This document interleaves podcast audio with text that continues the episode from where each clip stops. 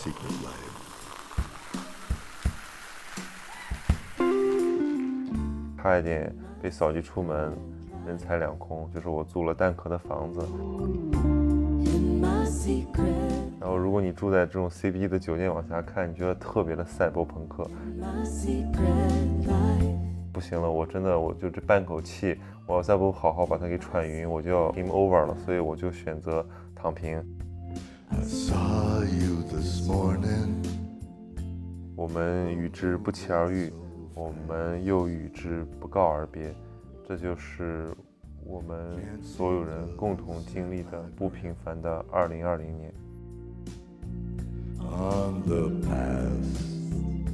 Hello，大家好，这是2020年的最后一期节目。我想用一种特别的形式来跟大家做一种告别，那就是我自己来讲，谈谈我今年的经历，谈谈我做这个节目的感受，也聊一聊对以后的展望。当然，这个是一个官方版本啊，其实实际上就是我录了几期节目，对品质都不太满意，然后我就和编辑说，要不然我还是来个自我陈述吧，就和发刊词那样，算是一种。年终总结，我先来讲讲我做星期这大半年来的一些感受。其实一直也没有机会自己总结，也没有机会讲给别人听。呃，我其实一直都很喜欢电台。小的时候呢，我是一个很爱看电视的孩子，所以就把眼睛给看成了散光和弱视。然后我爸妈就做了一件非常大义灭亲的事儿，就是把我们家电视给扔了，送给别人了。然后我从小呢，就是只有书和电台，那个时候还是收音机陪我长大，所以我其实对电台节目有非常深厚的情感。后来呢，就是有了互联网之后，就经常听一些这种深夜的知识分享型节目，比如说有一阵子听那个梁文道的这个读书节目睡觉，一直以为这种自言自语很容易，但真正实践起来才知道这个感觉其实是很别扭的。而且我小的时候还一度希望以后成为一个深夜的 DJ，就像那个密涅瓦的猫头鹰一样，对吧？在黄昏中起飞，然后俯览大地的悲喜，就然后去用声音去抚慰人心。然后我现在听很多人给我反馈啊，说他是在睡前听这个节目，而且他总共的播放量呢，这个节目也有几十万次了。所以不得不感慨这种技术的力量。所以我不知道现在听到我讲这些时候的你是什么状态。是在二零二零年的门槛上，还是已经进入了新的一年？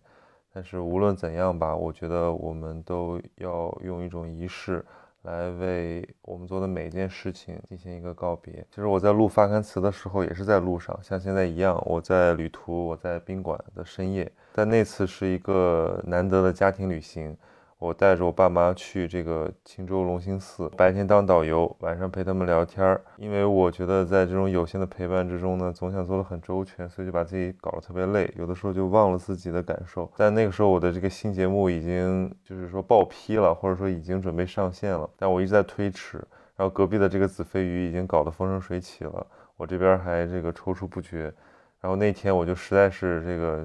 不得不下定决心说，要不咱先录个开头再说。然后我记得那天印象非常清楚，因为那天我爸妈睡了，就我们是一个家庭套房。我为了不吵到他们，我就跑到走廊里，然后我先跟同事开着电话会，开了两个多小时，开到了已经十二点半了吧。为了安静，我又跑到楼梯间里面去录那个发刊词。所以后来有的朋友跟我说，这个发刊词听了还挺感动的，觉得我特别真诚。其实我当时的状态是大脑一片空白，就白天基本上连轴转了十几个小时，呃，嗓子也有点发炎。基本上就是写了个提纲，然后在那儿自言自语。所以我觉得有的时候听众的感受和表达的这个初衷也非常的不相吻合。其实我做这个节目以来呢，非常频繁的感受到这种表达的无力，或者说这种表达的错愕。呃，有的时候开口就想沉默，欲说还休的那种感觉。我后来发现身边很多人也是处在这样一种失语的状态，就他们其实不是没有感受，而只是厌倦了表达，除非有必要。比如说工作场合，否则他们不会主动去表达什么。我现在也是一个这样的状态，我做节目就完全是硬逼着自己上，因为我们活在这种快节奏的生活里，其实注意力集中不了几分钟的。然后我有时候在想啊，这种片刻的宁静已经这么难了，我们却还想要听点什么，比如说音乐，比如说播客，或者刷个视频，就似乎不多知道一点什么，就觉得很空虚、很烦躁。那我就在想，这播客不就变成白噪音了吗？白噪音就是说那种你确实需要但又不用理解的背景音，而且白噪音是有一定门槛的，而且我觉得有些播客内容也纯属噪音。我作为一个表达者，我的困境就是，如果你的表达是为了给你不认识的这些众人提供白噪音，你表达的意义是什么呢？你是渴望理解呢，还是仅仅渴望被关注？再想一想，播客是不是在这一两年变得比较流行，是因为在大城市打拼的听众，也就是此刻听到我说话的你们，变得更加孤独了。如果每个人身边都有好朋友，或者说谈笑有鸿儒，往来无白丁的话，那我们何必要独自聆听这些遥远缥缈的声音呢？前一阵子读到这个麦克卢汉在分析媒介的不同特质时的一个观点，他说广播有力量将心灵和社会变成合二为一的共鸣箱，这种私密的公共性会令表达者和聆听者都喜不自胜，是因为我们在表达的时候自己受到了关注。而后者在聆听的时候得到了某种陪伴，但是我依旧认为重建人与人的链接不能掺杂任何的中间介质，微信不行，视频不行，播客当然也不行。其实我反复在问自己的一个问题就是我为什么要做播客？这和前几年写公众号有什么区别？都是像呃呓语一样，就是自言自语。其实现在一个人做一件事，也无非就三种可能嘛，一种是被逼无奈，比如说你读书，对吧？应试。找工作，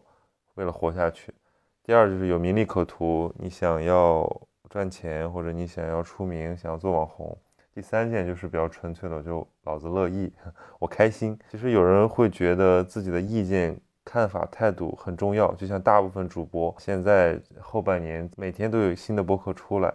就感觉他的有了表达欲叫这个从善如流。可是其实我也早就过了那个阶段，我我已经意识到我的意见确实不那么重要。我的想法也没什么独特价值，尤其是在你读了很多这种杰出的心灵的记录之后，你发现其实自己可能很平庸，或者说你其实你那一点点灵感或者创意放在这个人类思想的大海里面是不值一提的，你更愿意把时间花在那些了不起的或者有趣的思想和文化之间穿梭。所以，我后来想明白了，其实我做这个播客还是想寻求关注，或者说我在等待一种共鸣。可我又知道这种行为是有风险的，因为它非常容易陷入一种自恋的循环，浅尝辄止，自我重复，抱团取暖，时间长了也会感到厌倦。就我相信这个对自己真诚的人啊，都明白这种赞同，这种抱团取暖其实是毫无意义的，就像那种无端的贬损毫无意义一样。可人都有一个弱点，就是我们乐于接受溢美之词，却难以承受稍微过分和刻薄一点的批评。我不得不承认啊，我实在是才疏学浅，也毅力有限，呃，没能在这半年做这个节目的过程中创造出什么真正惊世骇俗，连我自己都非常得意的这个作品。所以做主播对我而言，还只能说是一种爱好，或者说兼职，它只是我心智活动的一个副产品。呃，我发现我只有在看书和写作，还有运动的时候，是能全神贯注的。然后那种专注啊，就是和考试那种被迫的精神紧张不同，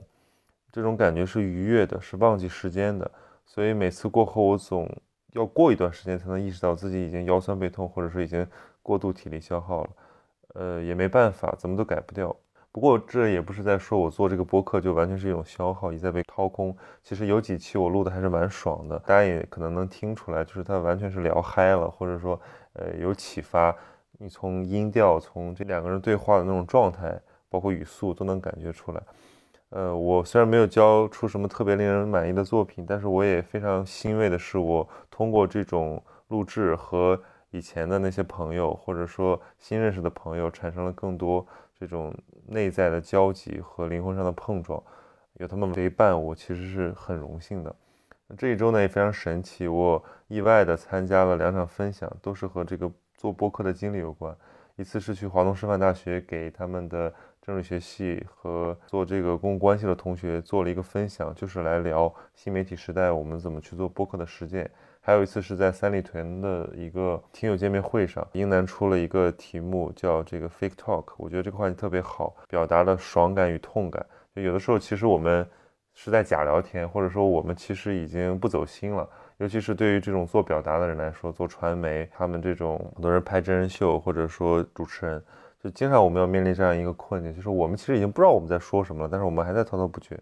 呃，我觉得这个应该是所有的热衷于表达的人都需要去直面的一个问题。我其实本来只是作为一个工具人参加一下这两个活动啊，但没想到还是被刺激出了不少感想。我想自说自话惯了，偶尔被误解一下，提醒一下表达者，意识到自己的边界，这个是非常重要的。所以我也选择经过了好几天的沉思啊，其实是好几天的拖更，对吧？写了一个长长的一个反思的一个稿子，然后现在把它的主要的这种轨迹呈现给大家。我就想起了那个维特根斯坦总是提醒我们的，理智必须摆脱语言的桎梏。其实体会过几次这种言有尽而意无穷的感觉之后，我们都会意识到，嗯。表达的界限在哪里，也不会再去奢望做什么这种百分百的表达者。呃，我们沉默所包含的信息和情感，有的时候是远远超过了我们的语言的。Yesterday 呃，我们再来聊一聊今年整个的感受吧。我想，二零二零年无疑啊，都是。很多人记忆中非常不平凡的一年，对于那些经历了疫情或者经历了这种，比如几十个小时才能回国，或者说亲人离世不能相见，或者说因为疫情这个产生大的事业变动、生活变动的朋友来讲，肯定非常难忘。但对于大部分人来讲，像我，其实这一年还是一个普通的一年中的一个有一点点特别的时刻。我们总是在经历一次次的循环，有的时候是不期而遇，有的时候是不告而别。但其实我们能做的也只是接受，或者说是平静的感恩这一切，把这种悲喜的浇灌都当成一种馈赠。我经常想起这一年离开的那些人，如果不是疫情，或者说如果不是意外，他们会不会留存长一点？我们总是在媒体上送别逝者，送别那些名人和伟大的人物。但其实这也是媒介制造了一种假象，因为这个世界上有那么多的传奇人物和伟大的心灵，就算他们还在，世人对他们的兴趣也不会多几分，反而是他们死了，要被人莫名其妙的再拿出来，然后不明所以的这个消费一番。我觉得这其实也蛮无聊的。对于死者的亲属和师友，生离死别自然是痛苦的，但对于众人，这个离世不一定是沉痛的，反而是另一种不朽。就像一个伟大的句子总该有个句号，我们需要对一个人有一个盖棺定论，或者说一个总体式的印象。其实告别或者说离世，恰恰是这个符号性的时刻。当然，最荒唐的就是媒体啊，因为死亡就是意味着个人时间的终结。可是媒体要代表活人世界，再去争分夺秒，再去写一些副文，再去做一些选题。其实我以前也干过不少这种事儿，就是专门给媒体写这个。悼念，或者是写讣告，对吧？那个时候会专挑一些这个身子骨看着不硬朗的名人，然后坐等，或者说看看，哎，今天是谁的周年纪念日，然后再把人拉出来编诗。现在想想是一个很好玩的过程，但是也是过了那个阶段嘛，就开始沉淀，去关心一些真正你在一直关注的人物，然后寻求的是深刻的理解，而不只是片面的一个形象上的一个讨论。再说私人的领域。其实这一年对我来讲是非常的五味杂陈，呃，我觉得在这个年纪，可能很多朋友跟我一样吧，就是有的时候非常兴奋，有的时候又比较低落，或者说经历一些大起大落，呃，总是显得有点这个神经质。其实这一年我遇到过不少好的机会和一些贵人相助，呃，这是必须要去感恩的，有的把握住了，有的没有把握住。对于把握住的呢，还是很感激，也明白任重道远，不敢怠慢。但对于那些没把握住的，虽然心有不甘，但其实也知道这就是一种成长的代价因为没有什么坑是白踩的，关键看你能不能从中吸取教训。呃，虽然有的时候会觉得很消沉，觉得没劲，但是总归还是有事情要做，而且坚持做的事情也看到了一些长期的复利，渐渐进入了一些阶段性的收获期。比如说，我一直关心的教育啊、出版啊、影视啊，在今年都有一些涉足。可能关心这个节目的朋友也都会呃留意到，因为我经常会在这个谈话中提起我正在做的一些事儿。呃，当然必须承认，这些事情还只是刚刚起步，它还没有什么这种非常沉淀的收获。当然，在今年我也要和过去眷恋的很多事情告别，而且时间过得太快了，节奏也太快了，甚至都没有很多时间去品尝那种失去的滋味。从物理空间上讲呢，我今年还是去了很多地方，依旧过着一种居无定所的生活，搬了两次家，而最后一次还差一点被扫地出门，人财两空，就是我租了蛋壳的房子，和呃无数的这个 年轻白领一样，对吧？在这个城市里。有那么几天过得是非常的惴惴不安，就怕房东上门把你赶出去。到了年底，人品又很差，走到哪哪就开始装修，在家隔壁装修，去办公室楼上装修。好不容易去到朋友的一个茶室，结果，呃，那个万年不装修的一个地方，门外开始修路，电钻和大锤的声音，现在我闭上眼睛我就能回想起来，实在是让人非常痛苦。而且在今年，我也又尝试了一个人出门旅行，在城市的角落里面流浪。饱尝这种自由的潇洒和煎熬。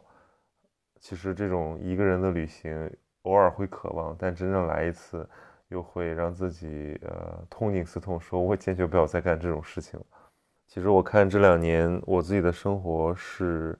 呃，可以用漫游来形容吧，就是不计成本，不求回报，在路上有有的时候就是我的唯一目的。然后漂泊久了之后，那种坚固的东西也就瓦解掉了。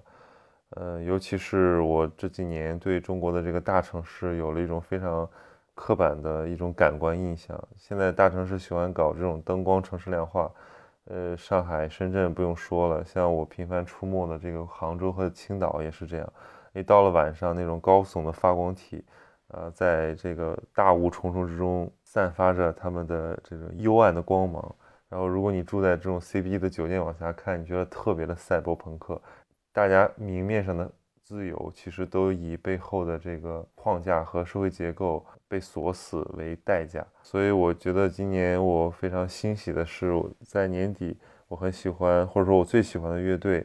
在阔别十年之久出了他们的新专辑，合成了一张四十四分钟的曲目，然后形成了一次酣畅淋漓的郊区之行的抒情演奏。当然我不用说，应该很多人都听过啊，就万能青年旅店的新专辑。这个叫《记西南林路行》，我专门写了一篇文章，就是一个乐评，第一次写乐评来讨论他们这个这张专辑要讨论的一个很深刻的主题。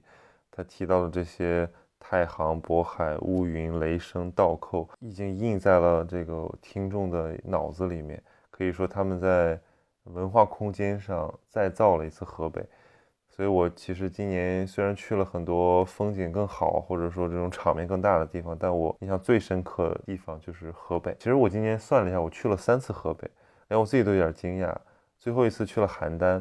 顺道吧去看了一下隔壁河南安阳的这个曹操墓。呃，我我觉得这个对我来讲也是一个很有趣的经历，就是我的大学就复旦外面那条路是邯郸路，我们。当时的户口或者说填什么那个收快递啊，都会是一些邯郸路的这个坐标。然后终于有一天来到了邯郸市，然后包括我觉得，嗯，作为一个曹姓后裔，对吧？去看看曹操陵，这种就好像一种 返祖或者说追溯历史的这么一种感觉。去到河北也是一个冬天，大家知道北方的冬天那种异常的冷峻，风就像刀子一样劈到你的脸上，然后整个人就好像刚刚从桑拿房出来，摁到冷水里面，整个人变得苏醒。就是这个旅程让我真正能够理解，就是万青他们身处的或者说他们进行创作的那种环境，在这种交互之下，你会对这个音乐和旅行都有新的理解。嗯，当然说完了这个物理空间这块儿，再说说时间观念吧。我觉得我今年的时间观念似乎更差了，事情越来越多，事儿赶事儿也治不好拖延症，反而激发了一种佛系心理的自我保护。不知道大家有没有这种感觉，就是其实你明明有很多事情要做，或者说明明应该要做，但是你却觉得说不行了，我真的我就这半口气，我要再不好好把它给喘匀，我就要 game over 了，所以我就选择躺平。然后总是安慰自己，别勉强，大不了就算了。哎，但我觉得我呢，总归还是一个比较要强的人，又不想让别人失望，又自己对自己有很高的期许，所以经常搞的就是这个外强中干，呃，把自己搞得很累。所以这就更加要感谢那些能够包容我的这个领导、老师、朋友。其实就是因为他们还信任我，所以我才还保存了一丝丝这个奋进的理由，还没有那么丧。当然，这一年里也看惯了身边的人发生的各种各样的事情。有的人真的是春风得意马蹄疾，有的人是惶惶不可终日，然后有的人开始消失或者说隐退，遁入凡尘。嗯，有的人就张牙舞爪，还是 风光满面。看到这些身边的朋友，就在我身边的人失去至亲，但又无能为力，或者说一个赤诚之人又被无情的践踏。当然，更多的人是生活乏善可陈。呃，我们都进入了一种漫长的延长线，可能对有的人来讲是五年，或者说是十年、二十年，就是我们可以看到他之后的样子。哎，所以。想想大家的这些变化，又不得不回头反思自己的人生。有时候觉得一个人待着挺好，想不被打扰就不被打扰，想找人的时候还有各种技术条件。但有的时候觉得这样的链接是虚假的，或者说是不能够真正温暖人心的，还是得跟人待在一起，不然心智不健全。我们需要交往，需要一起吃饭，一起玩乐，一起游戏，一起讨论，能够及时的把情绪转化掉。同时获得陪伴，一起成长。说到这些的时候，我又想起了那些难忘的瞬间，那些疫情期间愤愤不平的夜，那些看到苦难而为别人倾洒的泪水，还有那些等待天亮的沉默，那种天真无邪的豪言，那些人生得意的欢快的时刻，那些执子之手的感动，那些生离死别的凄凉。当然，还有那些消散在记忆中的若干片段，你真实体验过的，但却要慢慢的褪色的片段，他们正在等待被时光尘封。这一年之中，所有的经历都是偶然之中掺杂着必然，必然之中又充满了不确定性。我们与之不期而遇，我们又与之不告而别，这就是。我们所有人共同经历的不平凡的二零二零年。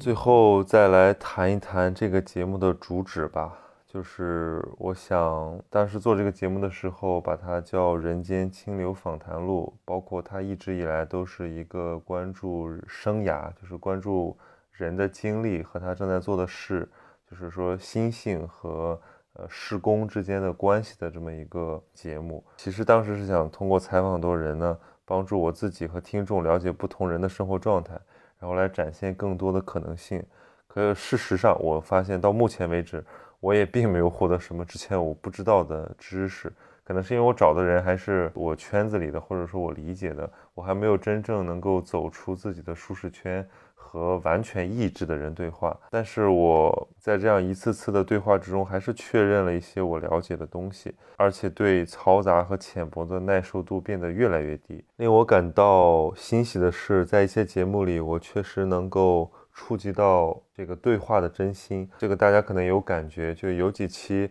他似乎是在漫谈，可是他很发散，但又让人觉得很舒服。啊，当然，你们听下来的感受和我对话者的感受是高度一致的，就是我们都会知道这个真实的谈话，或者说有灵气的谈话是什么样子。而且我也呃越来越不忌惮于跟别人讨论人生的意义这种很大的、看起来很傻的问题。如果你问一个人你在追求什么，我想你在生活中一般是很难得到真实的答案的。因为有的时候连当事人可能都未必清楚，也许他毫无追求也有可能，或者说他境界不凡，这个无用即大用，对吧？当然还有很多人会说，我要实现自己的目标，比如说财务自由，或者说这个成名成家，或者说这个实现我的梦想，有一个代表作。有一个这个我为之骄傲的职业生涯，或者说就是成家立业、养小孩、过温馨的小日子等等等等吧，不一而足。我其实也经常拿这个问题来扪心自问。呃，我心底已经慢慢有了一个答案，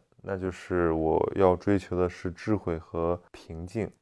这样说起来有点大言不惭，当然也是因为在这个节目里面经常说这些，我已经不再害羞当众说这些东西了。其实我也一直是这样想的。我自觉问心无愧，所以不论自己显得何等的愚钝和荒唐，也可一口咬定我追求智慧。那什么是智慧呢？先哲说自知己无知是一种智慧。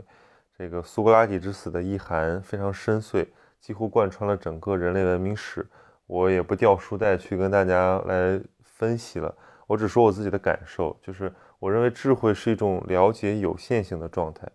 嗯，之所以有限，是因为凡事皆有它的道理，或者说它的规律。智慧就体现在我们努力去洞察这背后的规律，并且能够顺应规律来行事，养好自己的身体，守住自己的心，不为这种外物所动。而且因为有限，所以要节制。现在社会是一个高度崇尚欲望或者说崇尚纵欲的社会，节制这种非常古典的美德，基本上已经很难被呃广泛的提倡和遵守。但是我相信大家应该有感受，就是欲望有时候会蒙蔽智慧，它会盖过我们的觉知，成为我们行动的一个核心动力。这其实是一种透支。大家仔细想想，是不是多多少少都体会过一些纵欲的快乐？比如说冲动消费。比如说说走就走，比如说这个呃一气了之，比如说疯狂撕逼，等等等等吧，大家都能够从其中感受到，呃短暂的快乐。但从长远的角度来看，这些无异于我们的身心的修炼。呃，我其实也不是一个一直都很佛，或者说都心思成名、沉浸在思想里的人。大部分时间我都在琐事之中，和所有人一样，有悲欢喜乐。有的时候早上也不想起床，表面上看起来是赖床，但其实就是不知道今天要做什么。相信不少人也是这样，就是我们一样都有一些现代人共通的问题，比如说空心病，会感到寂寞。呃，我前一阵子看了一个电影，特别的喜欢和感动，呃，就是最近正在上映的皮克斯做的动画片，叫《心灵奇遇》。对我在这个动画片里面看到了关于幸福的讨论，关于这个。人生意义的讨论其实很符合这个节目的一个价值观，就是我不知道各位就是正在听这个节目的朋友们，你们是不是还在等待你的生活有一天会豁然开朗，就像天上掉馅饼一样，你就撞了大运，也许是心心念念的目标终于实现，反正不管何种方式吧，总有那么一个转折点，然后在那之后，好像生活一切都会变得不一样。如果有，你就可以默默的点点头；那如果没有，或者或许你想听听我的答案。